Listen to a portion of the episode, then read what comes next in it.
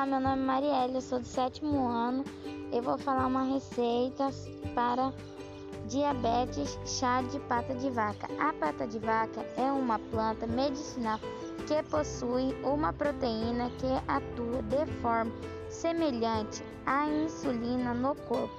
Essa ação é comprovada em animais é, de amplo conhecimento popular, mas carece de comprovação científica em humanos.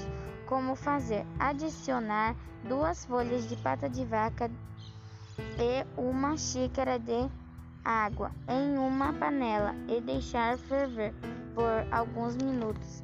Deixe repousar, coe e beba ainda morno duas vezes por dia.